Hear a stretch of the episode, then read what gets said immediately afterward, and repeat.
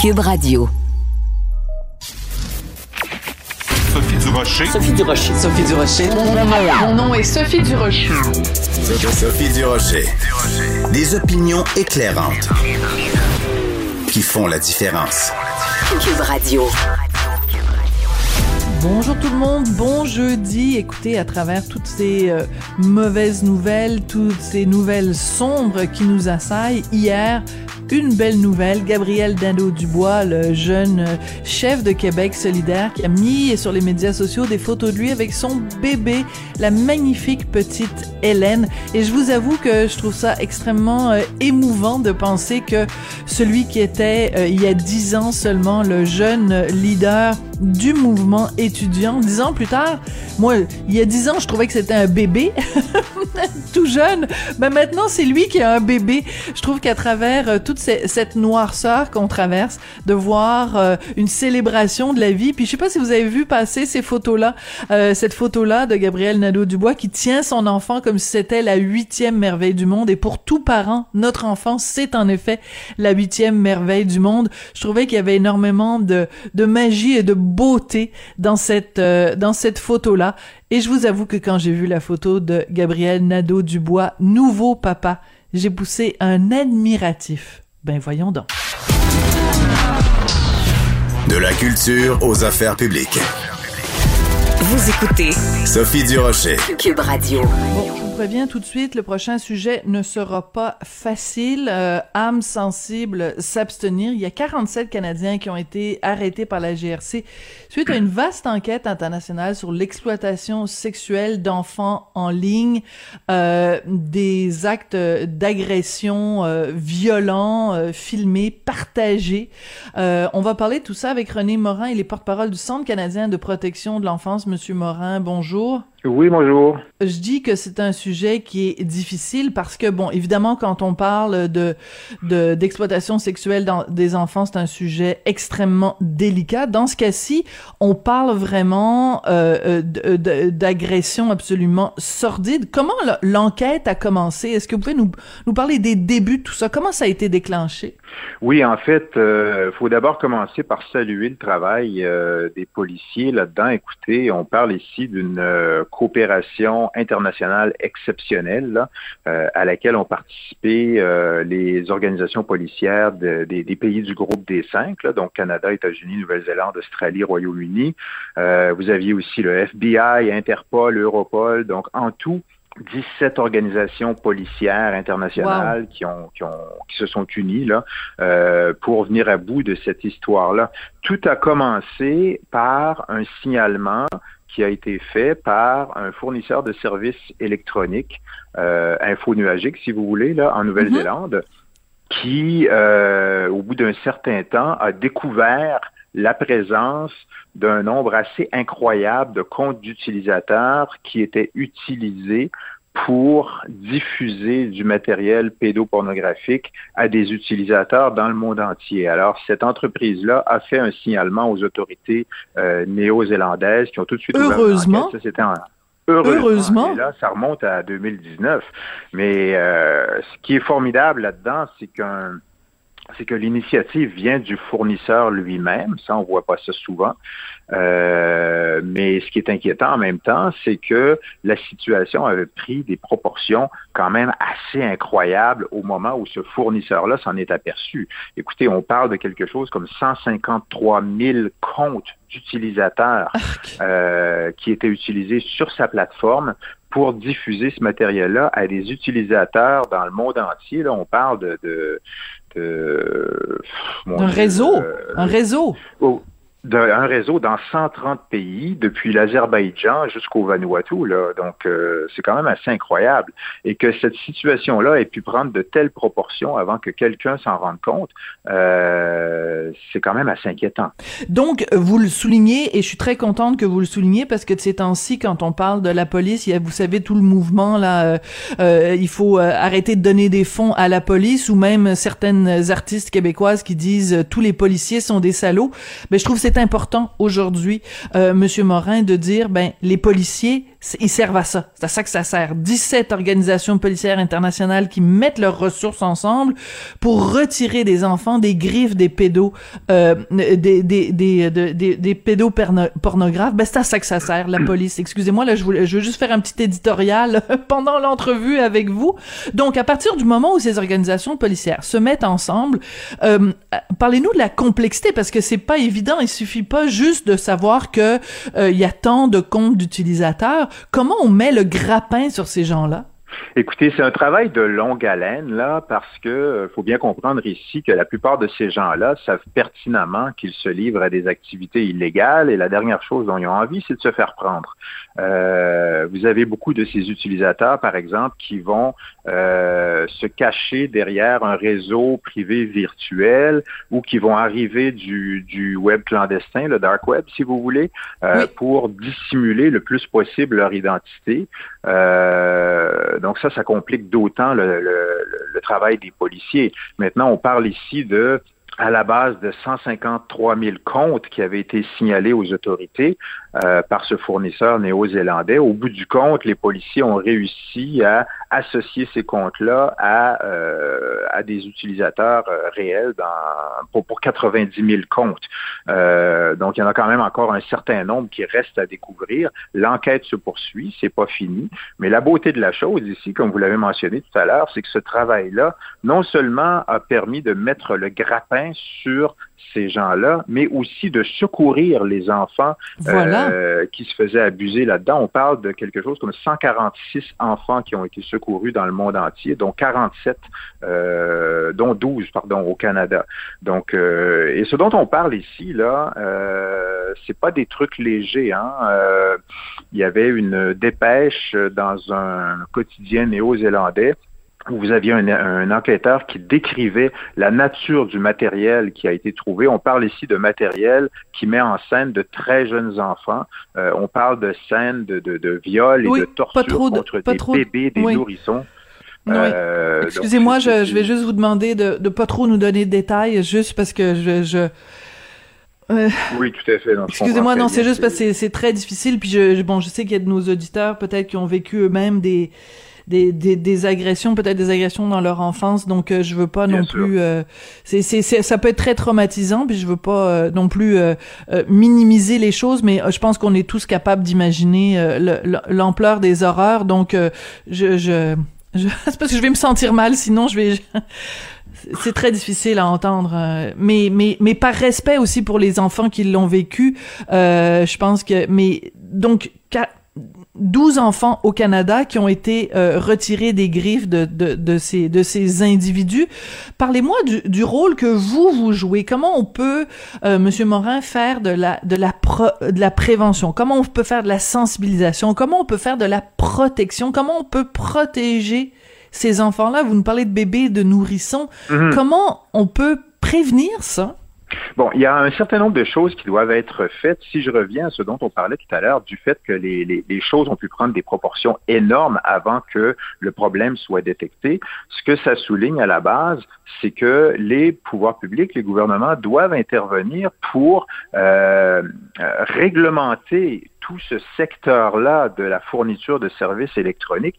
Il y a des choses très, très simples qui peuvent être faites et qui auraient des résultats euh, formidable dans la prévention euh, de ce genre de situation. On peut penser, par exemple, euh, à des solutions euh, gratuites, euh, faciles à implanter, qui existent déjà et qui permettraient euh, aux fournisseurs de services électroniques de filtrer le contenu de manière euh, proactive, donc en amont, euh, parce que vous savez, tous les corps de police dont on a parlé tout à l'heure et le Centre canadien de protection de l'enfance ont des bases de données d'images connues, en ce sens qu'elles ont déjà été euh, trouvées par des policiers dans des perquisitions euh, comme ce dont on parle maintenant. Donc ces images connues-là, on est capable de les détecter, on est capable de savoir où elles se trouvent, on est capable de les intercepter. Hmm. Donc, il n'y a pas de raison pourquoi les fournisseurs électroniques se priveraient d'utiliser ces solutions-là qui permettraient à tout le moins d'empêcher que des images connues euh, défilent sous les yeux d'autres internautes. Ça, c'est une chose qui peut être faite. Ça devrait être obligatoire, ça devrait être imposé par la loi. En effet. Euh, de la, Ben, tout à fait. Maintenant, ça, euh, ça va euh, alléger, si on veut, le problème des images connues. Il reste maintenant le problème du, euh, ce que je vais appeler le matériel neuf, disons, toutes ces images-là qui ne sont pas encore connues parce qu'elles ont été nouvellement créées ou elles n'ont pas encore été trouvées par les corps de police. Ça, comment on peut agir là-dessus? ben, en se dotant du côté des fournisseurs de services électroniques d'un effectif de modérateurs humains qui est proportionnel à, euh, à la taille de votre service. Quand vous vous appelez euh, YouTube, Facebook et que vous avez des millions d'utilisateurs qui produisent du contenu et qui viennent le déposer sur votre plateforme, ben vous devriez avoir un effectif là qui, qui, qui va contrôler euh, ce qui est mis à la disposition de tout le monde dans le monde entier. Et une troisième mesure, ce serait pour les fournisseurs électroniques de bloquer tout le trafic qui vient du, euh, du web clandestin et qui vient d'utilisateurs qui se cachent derrière un réseau privé virtuel. Donc, ce sont trois choses qui sont quand même relativement faciles à faire, qui sont à la portée de la plupart des fournisseurs euh, et qui devraient être imposées par la loi en plus euh, de peines d'amende assez lourdes là pour les fournisseurs qui omettent de donner suite aux signalements qui leur sont faits. Euh, vous avez beaucoup de survivants, de survivantes euh, d'abus pédosexuels avec prise d'images euh, qui cherchent à faire retirer leurs images et qui se butent parfois à des obstacles immenses. Leurs demandes ne sont pas, il n'y a pas de suite qui est donnée à leurs demandes, on conteste leurs demandes, etc. On les fait traîner. il devrait y avoir des sanctions pour ça. Euh, donc, c'est très, très, très important et c'est notre message, nous, au Centre canadien de protection de l'enfance, euh, qu'on véhicule auprès des autorités dans le monde entier depuis euh, quand même pas mal de temps, pour que, que, que, que, les pouvoirs publics interviennent. Absolument. Monsieur Morin, je vais vous remercier d'abord pour cette entrevue, vous remercier aussi pour tout le travail que vous faites au Centre canadien de protection de l'enfance et vous remercier au nom de tous ces enfants qui ont été libérés de, du, du de ces pédos, euh, enfin je veux, je veux même pas les les, les ces monstres, ces bourreaux, ces bourreaux sexuels. Euh, vraiment, euh, c'est cette histoire est vraiment le, le symbole de quand les les forces policières s'unissent, à quel point on peut faire le bien au lieu de semer le mal. Merci beaucoup, Monsieur Morin. Je vous en prie, au revoir. René Morin, porte-parole du Centre canadien de protection de l'enfance. Sophie Durocher. Une femme distinguée qui distingue le vrai du faux. Vous écoutez Sophie Durocher. Cube Radio. Les rencontres de l'heure. Marie-Claude Barrette et Sophie Durocher. La rencontre Barrette-Durocher. Bonjour Marie-Claude Barrette. Bonjour Sophie. Sophie, est-ce que samedi tu seras de la chaîne de la liberté? Non. Par contre, euh, je veux te dire que dimanche, s'il y a euh, une, autre manifestation pour en soutien au peuple ukrainien, euh, je vais y aller. Dimanche dernier, je, ne pouvais pas, je n'étais pas à Montréal.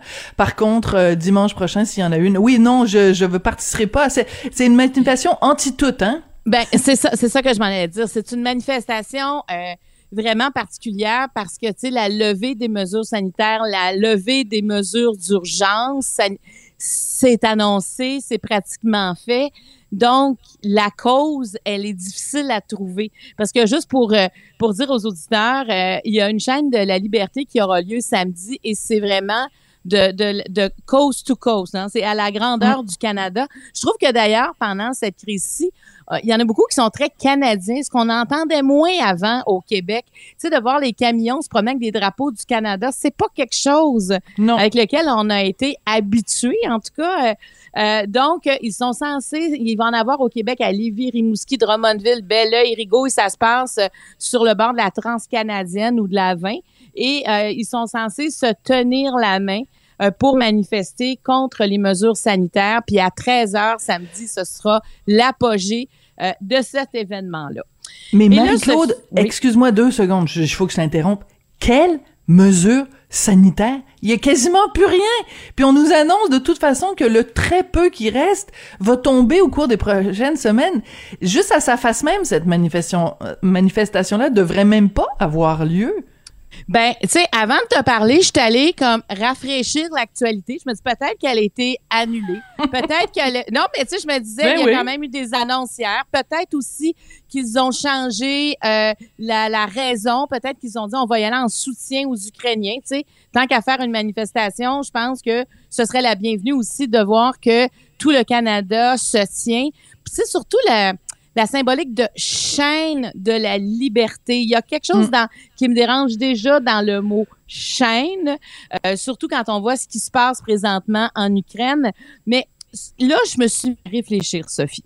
Je me suis dit, il y a quand même quelque chose d'autre. Moi, j'ai parlé il y a à peu près deux semaines à, à quelqu'un qui était allé euh, à Ottawa euh, passer la fin de semaine avec son euh, en couple, là. Mais c'était vraiment comme une sortie de couple, aller passer ça avec les camionneurs. Puis cette personne-là me racontait ça comme Mhm. ben oui, c'était vraiment cool. Il y avait des feux, on a pris un verre, on a rencontré des gens.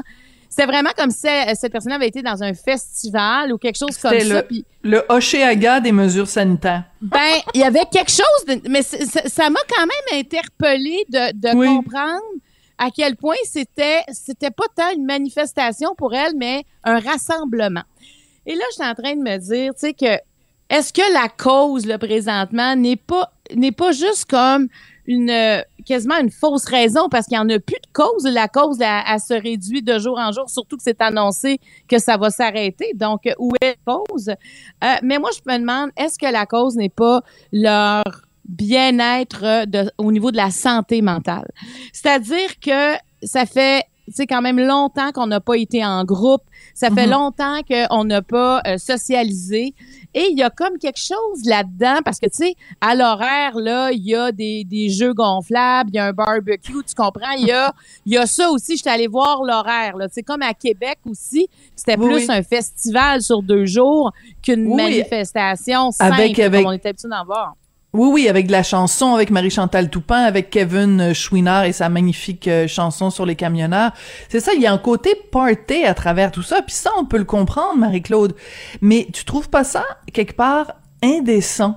Euh, puis je veux pas faire de parallèle simpliste, mais puis c'est pas parce que il y a une guerre en Ukraine que le reste du monde doit arrêter de, de respirer, mais il y a une indécence quand même à aller euh, manifester pour la liberté au moment où les gens à Kiev sont bombardés, où il y a des gens qui meurent, où il y a des gens qui, euh, tu sais, je regardais aujourd'hui les dernières informations, c'est un hôpital, un hôpital pour enfants qui ont le cancer où ils doivent évacuer les enfants. Il me semble que c'est un peu indécent d'aller manifester puis de faire le party parce que on n'aime pas le masque.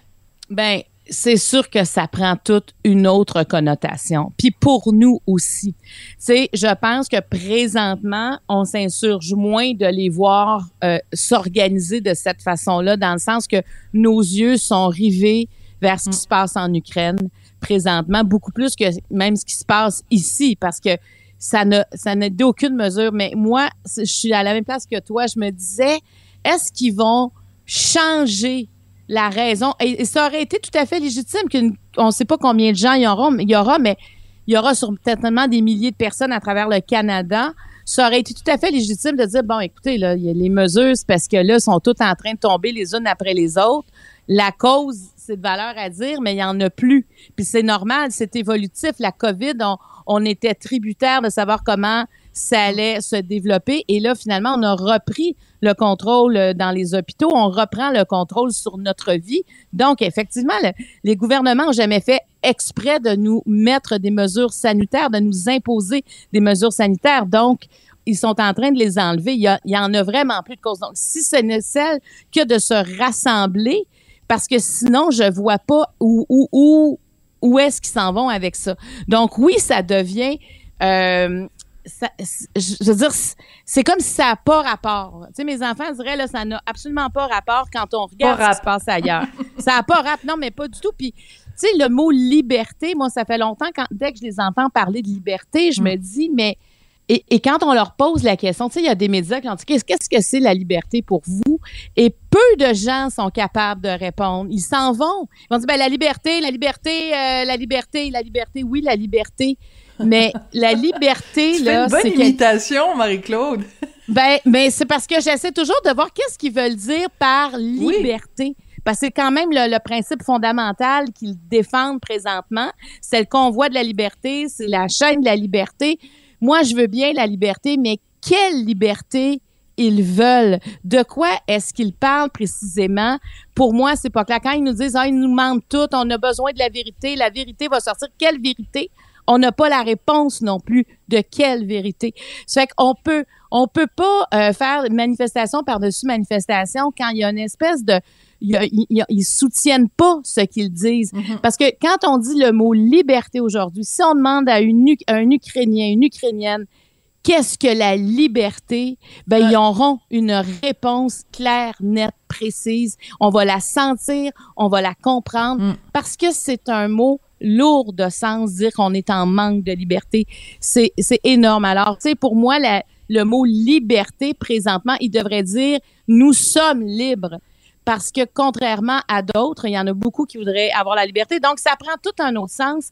Puis, tu sais, hier, on voyait en Russie euh, des enfants dans des, des camions dans, qui étaient des enfants qui ont manifesté très paisiblement. Écoute, on parle d'enfants avec des dessins dans la main qu'ils veulent avoir la paix et ils, se sont ramassés dans des fourgons, euh, dans des camions de, avec des fourgons avec des barreaux. Ils ont mis des enfants là-dedans qui ont amené à des postes de police. Il y a même une vidéo qu'on peut voir où la mère est à l'extérieur et elle tient la main de sa petite fille qui s'en va dans le ah. fourgon.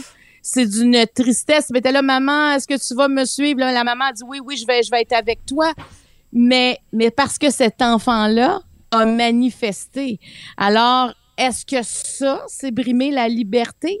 Est-ce que on, parle il y, a, il y a eu 6400 personnes qu'on dit qui ont été arrêtées en Russie pour avoir manifesté. Ça, c'est le chiffre qu'on connaît.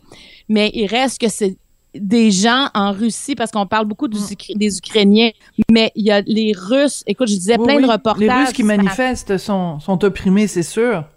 Ben, il y en a plein qui disent nous sommes pris en otage dans notre pays. Je lisais le journal suisse Le Temps ce matin où il y a beaucoup euh, d'articles sur justement des Russes qui disent on va encore avoir cette image-là. nous, on va la perdre notre liberté, même si on est contre cette guerre-là. De quoi on a l'air à la face du monde.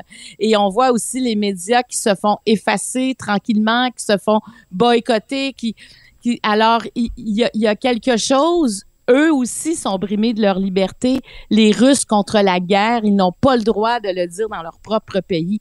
Alors, du monde brimé présentement, il y en a et on apprend, il y a, on vient d'apprendre qu'il y a Mariupol, qui est une, peut-être je la prononce pas bien, là, c'est, c'est une ville portuaire euh, qui est dans le sud de l'Ukraine. Et euh, tantôt, on a annoncé qu'elle était, euh, qu'elle était prise par les Russes. Tu sais, ils ont plus d'eau ils ont plus d'électricité. Mm. Je veux dire, ils ont, ça va pas là, dans cette dans cette ville-là. Déjà la semaine dernière, on voyait des familles qui étaient enfermées dans des souterrains où les, on voyait des enfants paniqués qui disaient à ah, leurs parents, mais que va-t-il nous arriver? Et là, aujourd'hui, ben, je pense que ça va pas du tout pour, euh, pour cette ville-là. Alors, quand on voit ces images-là, ça donne un autre sens à ce qu'on voit ici et vraiment ça donne un autre sens. Et, euh, moi je, Oui, et non, excuse-moi, vas-y Marie-Claude. Non non, mais je veux dire ça faut réfléchir, faut s'arrêter là. Puis euh, oui, les, les, grandes manifestations, puis ça va être le fun de voir des jeux gonflables, puis on va se réunir. OK. Mais est-ce que vous pouvez donner un autre angle à cette manifestation là mm. Que celui de la chaîne pour la liberté, alors qu'il y a une guerre qui se déroule sous nos yeux présentement et qui occupe presque tout l'espace médiatique parce que c'est vraiment difficile de penser. Oui, comme tu disais, il faut continuer à vivre, puis c'est la semaine de relâche. Mais c'est difficile. C'est difficile de penser à autre chose il y a une trame de fond, hein? il y a quelque chose en filigrane de notre vie présentement où on sait qu'il y a un million de réfugiés déjà. Il y en a plein qui veulent, qui cherchent un endroit où aller. On a des Québécois qui disent, ben moi, je veux aller porter main forte à l'Ukraine. Moi, je reçois quelqu'un à mon émission lundi, une dame qui a immigré ici. Son fils est en Europe, il veut s'enrôler là-bas. Ah! Puis elle, tu sais, je veux dire, son cœur de mère est déchiré. As-tu pensé, parce que lui, il dit, moi, je vais aller défendre mon peuple, mais il n'est pas formé pour aller défendre son peuple. Mais, mais c'est ça, je veux dire, c'est ça qui se passe, c'est ça qu'on entend, et, et c'est des gens près de nous ici au Québec qui vivent des drames très humains parce qu'ils ont de la famille là-bas. Alors, au nom de tous ces gens-là, parce que si ça nous arrivait au Québec, on voudrait que les autres pensent à nous aussi. Absolument. Alors, et c'est pour ça, et c'est pour ça, Marie-Claude, que j'ai trouvé absolument, mais d'une indécence absolument imbuvable, mais ce sera pas la première fois. Euh, Bernard Gauthier, là, celui que tout le monde appelle Rambo Gauthier, euh, le, le, leader quand même de, de un des leaders de ce de ce mouvement-là ici euh, au Québec, qui a écrit sur les médias sociaux le, le 26 février. Euh, qui trouvait ça qui trouvait pas ça correct que maintenant euh, toute l'attention des Québécois et toute l'attention médiatique soit tournée vers l'Ukraine. Puis il a publié euh, le, le commentaire que quelqu'un lui avait envoyé en disant ben là comment ça se fait? Nous euh, euh ça fait un an qu'on qu'on qu'on essaye d'attirer votre attention puis d'avoir votre empathie parce que on manque de liberté puis on est victime de discrimination nous les non vaccinés. Puis là vous vous intéressez plus à nous puis vous avez, vous, vous n'avez Dieu que pour l'Ukraine comment ça se fait, c'est pas juste. Puis Rambo Gauthier, il, véhicule ça. Puis il dit, il dit, il dit en effet, c'est pas correct que qu'il y ait autant d'attention qui soit accordée à l'Ukraine, mais c'est indécent. Vous devriez avoir honte, Monsieur Gauthier. Vous êtes une honte pour le Québec. Ben, c'est un manque de, c'est du narcissisme pur. Hein? C'est vraiment, c'est moi, moi, moi, moi, moi, moi, je ne suis pas vaccinée, donc moi, je devrais avoir droit à tout. C'est vraiment tourné vers lui. Parce que, écoute, là, dès qu'on a le moindre empathie, on ne peut pas. On ne peut pas ne pas avoir de l'émotion. On ne peut pas avoir on n'a que de l'intérêt pour ce qui se passe là-bas. Puis moi, tu vois, j'arrête pas d'aller faire des rafraîchissements pour voir qu'est-ce qui se passe parce que je trouve ça inquiétant. J'aimerais ça entendre qu'il y a un cessez-le-feu me semble que ça nous donnerait tous une pause présentement parce qu'on pense, écoute, quand ils se promènent avec leurs bouteilles, avec le pétrole qu'ils ont mis dedans, tu sais, faire des, des, des cocktails molotov, écoute, là, tu, il y a euh, Anderson de CNN, euh, euh, le journaliste Cooper. Anderson Cooper de CNN, ouais, il est, il est, il est là-bas, il est en Ukraine et il était dans une brasserie qui est devenue un lieu où ils font des cocktails Molotov. Écoute, c'est vraiment le gars dit ben c'est oui nous c'est ça qu'on fait maintenant c'est notre façon de se défendre. Donc c'est des civils là qui s'en vont garocher ça. Tu sais je veux dire on en est là. Fait comment on peut avoir comment on peut reprocher mm. au peuple québécois ou aux Canadiens, je sais pas à qui s'adresse exactement euh, euh, Bernard Gauthier, mais il reste que si on n'est pas capable de s'ouvrir à l'autre alors qu'on est en train de vivre un drame sur notre planète, ben moi je te dis, il y a quelque chose de narcissique là-dedans que moi j'aimerais encore savoir quelles libertés sont brimées. Et je ne, je, je, ne le comprends pas. Et quand on leur demande, je te dis, c'est pas dur, tu fais un Vox Populi, là, samedi, dans, dans ces gens-là, tu leur demandes, mais parlez-moi de votre liberté. Ils ah. vont le dire quatre fois. Faudrait il faudrait, il faudrait que Guinantel aille faire un tour là, mais je pense que sa sécurité serait peut-être compromise. Mais euh, il faudrait que Guinantel aille faire un vox pop puis qu'on qu'on puisse euh, avoir les meilleurs résultats. En effet, de leur poser la question. Mais, la seule chose que je peux comprendre, c'est qu'ils ont besoin de se rassembler. Mais au-delà de ça, pour moi, la cause, je la, je la vois pas du tout. Mm. T'as tout à fait raison, puis je suis très contente que tu aies choisi ça comme sujet aujourd'hui. Marie-Claude, sujet à réflexion. On se retrouve demain. Merci beaucoup, Marie-Claude. Merci, à demain.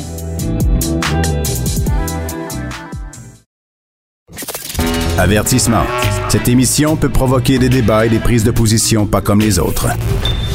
Vous écoutez Sophie Durocher.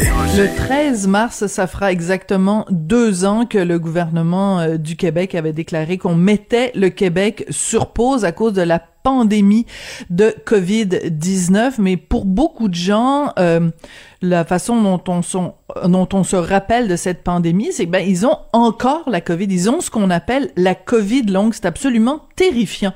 Et si euh, vous n'avez pas encore euh, connaissance vraiment de ce que c'est la COVID longue, je vous conseille vraiment de lire dans le plus récent numéro de l'actualité un article passionnant de Valérie Borde, qui est chef de bureau sciences et santé au magazine, et qui s'est intéressée au phénomène de la COVID longue. Et honnêtement, ça donne froid dans le dos. Elle est au bout de la ligne. Bonjour, Madame Borde. Bonjour. Écoutez, on a, euh, bon, il y a plusieurs reportages quand même sur la COVID longue, mais vous, votre reportage est un long reportage sur la COVID longue. Oui. donc, vous avez beaucoup de témoignages.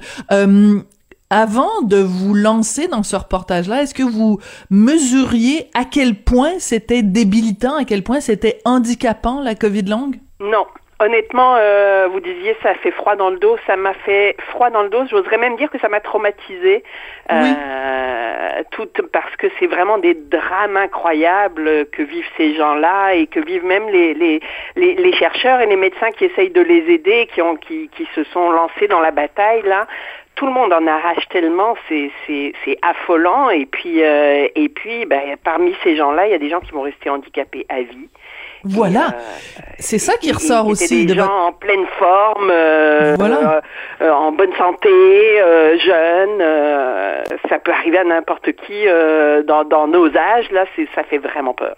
Ça fait vraiment peur parce que moi, avant de lire votre texte, euh, j'étais vraiment sous l'impression que euh, bon, la Covid longue, c'est terrible. Les gens vont en avoir pour trois mois, six mois, peut-être un an après avoir contracté la Covid, où ils ont encore des symptômes. Ce qu'on découvre en lisant votre texte, c'est qu'il y a des gens qui vont qui ne s'en remettront jamais, qui vont avoir des séquelles pour le restant de leur jour. Ça, c'est absolument terrible. Et ce qu'on comprend surtout avec votre texte, c'est que euh, on, a l'impression que du côté du gouvernement, on a jusqu'ici minimisé la portée de la COVID longue. Est-ce que vous seriez d'accord avec euh, cette définition-là? Oui, mais, je dirais que la, COVID longue, c'est un problème extrêmement complexe, puis le gouvernement du Québec l'a minimisé, mais comme tous les gouvernements à travers le monde, parce que. Euh, on n'a pas su comment prendre ça. D'abord, ça a été très long. C'est, une maladie tellement complexe qui peut se manifester de plein de manières différentes, euh, qui, qui est pas reconnue. C'est vraiment c'est une nouvelle maladie hein, euh, qui a qui a plus rien à voir avec la Covid. Et, donc, bah, les gouvernements sont restés un peu mal pris. Vous savez, c'est, que depuis le mois d'octobre qu'il y a une définition d'octobre 2021, là, qu'il y a une définition de la maladie. C'est une maladie aussi qui est extrêmement difficile à diagnostiquer parce que c'est un peu un diagnostic par défaut, c'est-à-dire que on commence à avoir un profil euh, typique des gens qui ont qui ont vraiment la Covid longue, mais les symptômes, il y a plein de symptômes là-dedans qui sont pas très spécifiques. Alors c'était vraiment très difficile de de, Mhm. de se mettre le nez là-dedans. Euh, je pense que par contre maintenant les choses sont extrêmement claires, puis il y a absolument urgence à, à aider tous ces gens-là à organiser les soins euh, parce qu'aujourd'hui les gens sont complètement laissés à eux-mêmes. Absolument. Donc, on l'a dit d'entrée de jeu, ça donne froid dans le dos. Vous, vous dites, c'est traumatisant. Donc, les gens que vous avez rencontrés qui témoignent dans votre article, euh, des gens qui étaient auparavant soit des sportifs ou simplement bien portants, euh, du moment où ils ont eu la COVID, euh, des mois plus tard, ils ont encore des séquelles. Un des trucs qui, est le, qui revient le plus souvent, c'est euh, bon une fatigue extrême, un syndrome de, de fatigue chronique. Vous dites, il y a de nombreuses personnes qui rapportent dormir plus de 18 heures par jour. La dernière fois que j'ai calculé, il y a 24 heures dans une journée. Si on dort 18 heures par jour, on a, on a plus de vie, en fait. Ben, tout à fait, tout à fait. Et euh, non seulement les, les, les gens, en fait, cette fatigue-là, on parle de fatigue, mais mais c'est- vraiment pas le bon mot parce que fatigue pour tout le monde, C'est ça veut dire ben, quand on a travaillé pendant trop longtemps, qu'on manque de vacances, Voilà. quelque chose comme ça. Pour eux, c'est vraiment c'est un épuisement extrême là qui fait que ils s'effondrent littéralement de fatigue. Donc non seulement ils ont besoin de dormir énormément, mais en plus quand ils se réveillent, ils sont pas d'attaque. Euh, la moindre petite activité, écoutez, une mère de famille qui arrive à- de peine et de misère à passer deux heures par jour avec ses enfants et, qui et qui s'effondre après ça complètement, alors que c'était une travailleuse en garderie qui était toujours euh, super active, euh, 40 et quelques années, euh, vraiment euh, qui pétait le feu là, euh, qui, n'est plus capable de rien faire, qui fait une petite marche à côté de chez elle, euh, qui l'épuise totalement. Ces gens-là essayent, euh, essayent, essayent plein d'affaires, essayent de, de, de trouver des, des trucs pour se remettre en forme. Mais ce qu'on commence à découvrir aussi, c'est que c'est une maladie qui, est contre laquelle on peut pas lutter. En fait, la seule chose qu'on peut faire, c'est d'essayer de contrôler cette fatigue extrême qui est très commune. Hein. C'est pas tous les gens qui ont la Covid longue qui l'ont, mais la plupart l'ont. Euh, en dosant les efforts, puis il y a- c'est- c'est c'est très commun avec. euh, il y a beaucoup de points communs en fait avec le le syndrome de fatigue chronique qui était euh, lui-même euh, une infection post-virale mais euh, qui semble qui, qui, était déjà connue avant et qui est très mal très mal reconnue et traitée parce qu'elle se détecte pas vraiment par des par des analyses de laboratoire mm-hmm. hein, vous savez la fatigue là il y a rien qui peut détecter ça il n'y a pas un oui. test qu'on passe qui dit vous êtes fatigué sur temps donc ces gens-là sont, sont, sont, sont pris avec ça et, quand ils quand quand on veut essayer de les traiter euh, il faut absolument qu'ils arrivent à doser leurs efforts avec ce qu'on appelle la théorie des cuillères. Donc chacun a un certain nombre de cuillères d'énergie par jour et le problème c'est que s'ils dépassent leur quantité d'énergie, ils tombent dans ce qu'on appelle un malaise post-effort, qui est comme une espèce de rechute, mais vraiment violente. Là, les gens sont au lit, peuvent plus bouger, qui peut durer des semaines. Donc, il faut absolument, puis après ça, ils regagnent un petit peu, puis ils retombent au malaise suivant. Et donc, il faut apprendre à doser ces efforts. Ça se fait, il y a des gens qui y arrivent, mais c'est extrêmement difficile parce qu'il faut d'abord que vous ayez conscience de votre niveau d'effort, puis pour certaines personnes, ça peut vouloir dire faire sa journée de travail normale, mais mettons, il y a une réunion dans la journée, puis là, vous allez mettre deux mois à vous en remettre parce que vous n'aviez pas prévu l'énergie pour fou. ça. Là. C'est fou. C'est euh, incroyablement débilitant comme maladie. Euh, et ce qui est terrible et ce qui ressort vraiment très bien de, de votre article, qui est vraiment, euh, vraiment bourré, bourré, bourré, bourré d'informations, euh, une phrase que j'ai retenue, ces gens-là doivent se battre à la fois pour essayer de guérir et pour faire reconnaître leur, euh, leur situation. C'est quand même assez incroyable que, euh, en plus de faire face à cette maladie qui est, qui est, qui est vraiment atroce, c'est que on, on, on, se fait dire bon mais c'est entre les deux oreilles euh, c'est pas c'est c'est la, Oui. la difficulté de faire reconnaître. Si on a le cancer ben les gens on a juste à se battre contre le cancer mais là il faut se battre pour faire reconnaître qu'on est malade. C'est très difficile ça Ouais, c'est, absolument atroce. Puis les gens se laissent, se, se, se sentent vraiment euh, rejetés, culpabilisés. Euh, puis en même temps, pour le milieu médical, ben il y a eu très peu d'informations. Il y a, y a, les, médecins, euh, y a beaucoup de médecins qui comprennent absolument rien à cette maladie et qui en doutent parce qu'évidemment, euh, les, les patients arrivent, disent je suis très fatigué, j'ai mal à la tête tout le temps. Euh, on leur fait passer toutes sortes de tests, il y a rien qui ressort. Puis des fois, c'est vraiment euh, à l'issue de tests acharnés parce que par exemple, il y a, y a, y a, il y a des symptômes neurologiques, mais il y a des gens aussi qui ont des symptômes cardiaques. Donc ils vont passer une échographie cardiaque, on voit rien, et c'est juste quand ils vont passer une IRM qu'on va détecter quelque chose qu'on va éventuellement traiter. Mais c'est vrai que les gens sont se sentent pas soutenus par le milieu médical. Euh, je pense que il commence à y avoir une sensibilisation, mais il y a un, un travail énorme à faire pour outiller les médecins qui eux-mêmes savent pas quoi faire avec Mhm. ces patients-là. Ils, Oui, ils parce savent pas que- où les orienter, ils comprennent pas ce qu'ils ont. euh, et il y a, y, a, y a des gens qui sont passés par toutes sortes de spécialistes et puis euh, et puis euh, jusqu'à ce qu'ils tombent enfin sur quelqu'un qui leur dit bon ben écoutez, je pense que c'est la Covid longue. euh, voici euh, et, et, et le problème c'est que souvent on peut rien pour eux. Et, et Oui. ça, pour un médecin, c'est très dur parce qu'un cancer, comme vous disiez, on peut l'attaquer. Le médecin, il a des stratégies, il a des médicaments, tout est, tout est déjà codifié, il y a des guides de pratique et tout ça. La, la Covid longue, là, les médecins savent pas quoi faire. Mm. Et ce qui est terrifiant aussi, c'est que euh, bon, vous avez- vous faites le portrait quand même de médecins euh, absolument fabuleux qui sont eux-mêmes très très très émus de ne pas pouvoir en faire plus pour pour leurs patients. À C'est quand ouais. même la base pour un médecin. Vous nous parlez de ce médecin à Québec qui est euh, le seul à se vouer uniquement à la Covid longue, le docteur euh, Pichet. En Oui, même qui est à- temps, qui est à Sherbrooke, ouais. Mais c'est pour ça que votre article est important et d'autres articles dans d'autres médias euh, pour sensibiliser la population. Et euh, je, je- je lisais ce texte-là, euh, Valérie, et je me disais, ben les gens qui sont contre le vaccin, euh, et qui disent bon, qui minimisent la, la COVID en disant bon, c'est juste une petite grippe. J'espère qu'ils vont lire votre texte parce que Oui. ils vont se rendre compte que euh, à quel point bon, c'est pas juste d'attraper la COVID, c'est les, les conséquences à long terme, c'est absolument effroyable. Est-ce que vous pensez que ça, ça peut en effet sensibiliser des gens? Peut-être que des gens vont lire votre texte puis ils vont aller se faire vacciner après parce qu'ils veulent pas Ben, l'avoir. ben, peut-être, euh, peut-être. C'est sûr qu'en plus, bon, on n'a pas encore de preuves parce que c'est- très compliqué à étudier, euh, mais, mais les vaccins semblent quand même nettement diminuer le risque d'a- d'attraper la Covid longue et, et en plus de, évidemment, diminuer le risque d'attraper la Covid tout court. Là. Euh, donc ça, c'est quand même vraiment vraiment super important. Puis ce qu'il faut spécifier aussi, c'est que des fois on a l'impression que les gens se disent ah ben la Covid longue, c'est les gens qui ont été super malades au début, mais mais pas du tout. Le, parmi les gens qui ont eu euh, mhm. une, une, Covid ordinaire là, qui se qui a pas qui ont pas été à l'hôpital, qui euh, il y, en a ils ont à peine été malade là. Une dame qui marche maintenant en déambulateur, elle a, elle a eu, elle m'a dit, j'ai eu des rhumes bien pires que ça dans ma vie là. Donc elle a été très peu malade. Et même parmi ces gens qui ont eu des symptômes de Covid légers, euh, il y, a, y, a, y a des cas euh, très graves de Covid là. Donc, oui, c'est très émouvant. C'est un texte. en tout cas, euh, ça donne vraiment pas envie d'attraper la Covid, c'est certain. Là.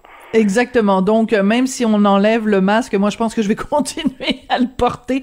Euh, Valérie, ça a été euh, euh, très intéressant de vous parler, puis très intéressant de lire votre texte. Vous avez vraiment parlé à plein de gens et des témoignages extrêmement émouvants de gens qui ont qui ont vécu avec la COVID longue et, le, le, désespoir vraiment de ces gens-là. Merci beaucoup pour ce texte et pour cette entrevue, Valérie Bord. Vous êtes chef de ben, bureau ça m'a fait plaisir. Sciences et santé à l'actualité. Merci Valérie. Au revoir. Merci. Au revoir.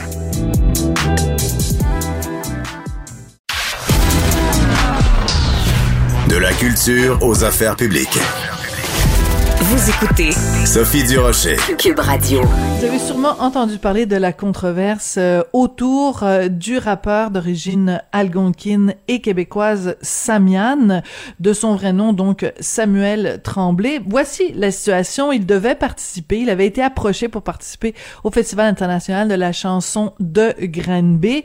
Euh, et c'est un festival donc euh, voué à la chanson francophone. Or, le dernier album de Samian est en langue Anishinaabe. Il voulait, lui, pouvoir faire son spectacle 100% en euh, en de chansons en Anishinaabe. Le festival lui a dit ben non parce que c'est un festival de chansons francophones. Est-ce que tu pourrais faire 80% en français, 20% en langue Anishinaabe? Ils ont pas réussi à s'entendre. Bref, Samia ne sera pas au prochain euh, festival de la chanson de Granby. Ça a provoqué beaucoup de réactions entre autres, une réaction de la part de Michelle Odette, que vous connaissez bien. Elle est sénatrice pour le Québec et conseillère principale à la réconciliation à l'Université de Laval. Bonjour, Madame Odette. Oui, à vous. Bonjour, écoutez, vous avez sur les médias sociaux écrit la phrase suivante, puis je veux la lire au complet parce que ça a provoqué beaucoup, beaucoup, beaucoup, beaucoup de réactions. Vous avez écrit « Nos riches langues ancestrales ne sont pas une menace pour le français. À l'inverse, l'imposition du français est une menace pour la survie de nos langues ancestrales en plus de créer une barrière systémique. » Ça a provoqué beaucoup de réactions, Madame Odette. Euh, pourquoi vous avez pris la, pourquoi vous avez senti le besoin d'abord d'intervenir dans ce dossier-là? Pour plusieurs raisons. Euh, c'est pas le c'est pas la première personne qui se voit refuser et on n'a pas réagi sur la place publique pour d'autres festivals et d'autres endroits. Euh, qui, qui touchent la francophonie. Puis on s'est dit, bon, on, on, on comprend ça. Puis en 50 ans, je pense que c'est la première fois qu'on réagit.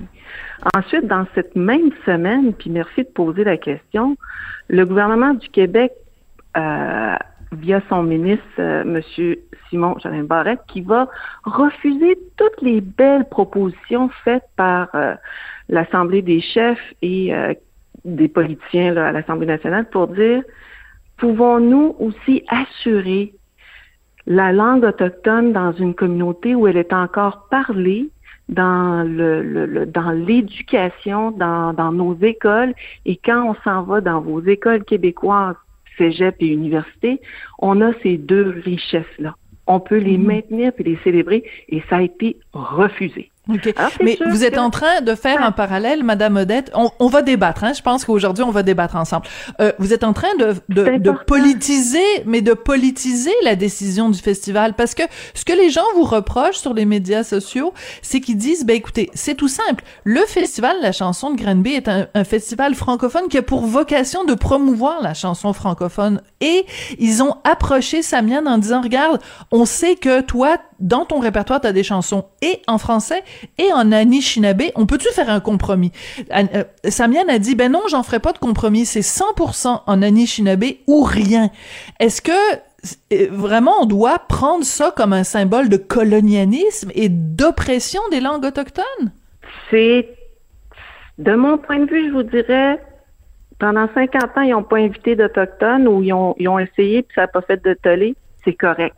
Alors, sachant que la personne, lui, lui, lui dit, c'est ça que je vais faire. Donc, ça, moi, ça me fait réagir, puis c'est normal. Sinon, les festivals qui sont ouverts à, à, la culture autochtone ou internationale, c'est correct ça aussi. Ça, pour moi, là, c'est, ça a été une maladresse de ma part, de Samiane, du festival, de tout le monde, rempli d'émotions, puis rempli de, de fait que Citronnette, nous aussi, on est un tout petit groupe, puis on parle presque plus nos langues. Mm. Alors, au lieu de se chicaner, on aurait pu, avant d'aller sur la place publique, ouais, ben dans ce cas-là, on va revoir, puis c'est ça, je le salue, je l'ai vu et entendu, que le festival avait déjà commencé à réfléchir. Comment on peut accueillir la richesse autochtone? Alors, c'est, c'est, puis tant mieux, il y a un débat, bon, ils chirent de tout bord, puis d'autres, c'est super important ce qu'ils disent. Je suis, d'accord ou pas d'accord, mais c'est important qu'on en parle parce qu'on n'en parle pas assez. Oui, mais je veux juste revenir sur une phrase que vous avez écrite quand même, euh, euh, Madame Odette. Vous dites l'imposition du français est une menace pour la survie de nos langues ancestrales.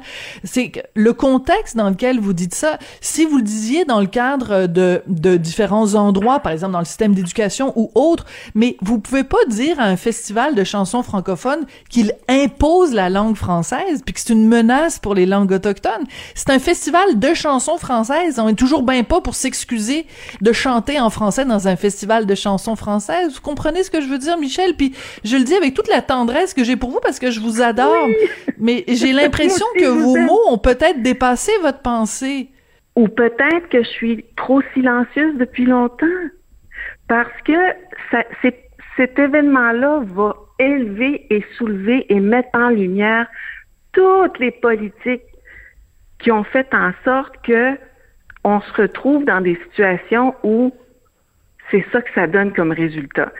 Si, il y a longtemps, longtemps, on avait convenu, lorsque une gang de gars ont décidé que le Canada, c'est juste l'anglais puis le français, puis vous autres, les Français, vu que vous êtes minoritaires, on va prendre le dessus, et qu'on n'a pas été à la table des négociations ou des débats, les premiers peuples, peut-être qu'au Québec, si on avait aussi une ouverture une célébration des langues autochtones puis de les protéger, ben peut-être que Samian aurait, je sais pas là, je présume, dit OK, je vais le faire. Ça fait 150 ans qu'on le fait là, je vais chanter 20% en Atikamekw ah, ou en Anishinaabewin. Mais mhm. là, c'est venu nous brasser tout ce qui se passe en ce moment. Ouais. Et ça, c'est rare que vous m'entendez réagir de même. Là. Oui, ben c'est pour ça que j'ai été très surprise et c'est pour ça que je voulais vous donner la parole. Mais regardez, euh, Ghislain Picard de l'Assemblée des Premières Nations du Québec et du Labrador a sorti un communiqué dans lequel il dit, euh, il affirme faussement que euh, Samian a été euh, exclu à cause de sa langue maternelle. Mais la langue de maternelle de Samian, c'est le français, c'est la langue qu'il a qu'il a parlé euh, et, et c'est seulement sur le tard qu'à un moment donné, il a redécouvert et qu'il a fallu qu'il apprenne cette langue-là, la ni euh, Shinabe Mowin. Euh, donc, je trouve qu'il y a une... Euh, il y a beaucoup de gens qui font des déclarations très inflammatoires, puis je trouve que ça aide pas beaucoup à la réconciliation, Michel. Ça, je, c'est un beau débat, je pense, qu'il doit se faire avec, et légitime, là, avec M. Picard. Puis revenons à, pour ma part, là, si oui. moi, là, à l'école, je suis obligée de vivre, vivre en marge à côté de ma communauté parce qu'on me rejette d'une loi fédérale, puis qu'après ça, je peux pas apprendre l'inou dans, dans, ma, dans mon école primaire parce que la juridiction québécoise l'interdit. Et là, dans ce même territoire, il y a une convention de la baie James qui signe puis qu'on dit parfait. L'écrit, les Inuits, les Naskapi, dans la charte québécoise pour la protection de la langue, il y a un beau petit paragraphe qui va protéger votre langue. Donc, vous, on vous dit oui. Alors qu'aujourd'hui, on, on me dit encore non à moi. Ce qui amène dans des politiques de, festivals ou de défense de la langue ou de culture ou d'événements, ben c'est là où on oublie finalement là, ce sont de vieilles cultures qui sont à Ottawa ou au Québec dans un gouvernement qui m'empêchent de célébrer, qui m'empêchent d'honorer. Je vais rester émotionnelle là-dessus, puis je vais rester convaincue qu'il y a des politiques qui nous déchirent, puis que malheureusement, on va se pogner là-dessus alors qu'on devrait être des alliés parce qu'on est tellement minoritaire sur le reste du Canada et des États-Unis. Mais si on regarde euh, nos voisins proches là. Oui, oui, tout à fait. Donc, dans le fond, ce sont deux euh, minorités euh, qui essayent de, de, de, se battre pour leur survie. Je vous offrirais, euh, parce qu'il nous reste 30 secondes, je vous offrirais une main tendue de dire ce n'est pas notre euh, notre survie versus la vôtre. Je pense que les deux peuvent se faire euh, main dans la main et je pense que de de d'opposer l'une à l'autre, ça n'est pas une c'est pas une voie pour la réconciliation. Mais écoutez, moi j'aimerais ça qu'on ait peut-être plus de temps à un autre moment. Je la prends votre main. Je la prends. D'accord. Parfait. Ben, c'est pour ça qu'on vous aime, Michel Odette. Merci beaucoup. Et euh, ben, je tenais à vous donner la parole aujourd'hui. On aura plus de temps sûrement à un autre moment, mais je trouvais que c'est important euh, de vous parler. Michel Odette, je rappelle que vous êtes sénatrice pour le Québec et conseillère principale à la réconciliation à l'Université Laval. Merci beaucoup. C'est comme ça que se termine l'émission. Aujourd'hui, je voudrais remercier Jean-François Paquet à la réalisation, à la mise en onde. Merci aussi à Julien Boutier à la recherche et on se retrouve évidemment demain. Cube Radio.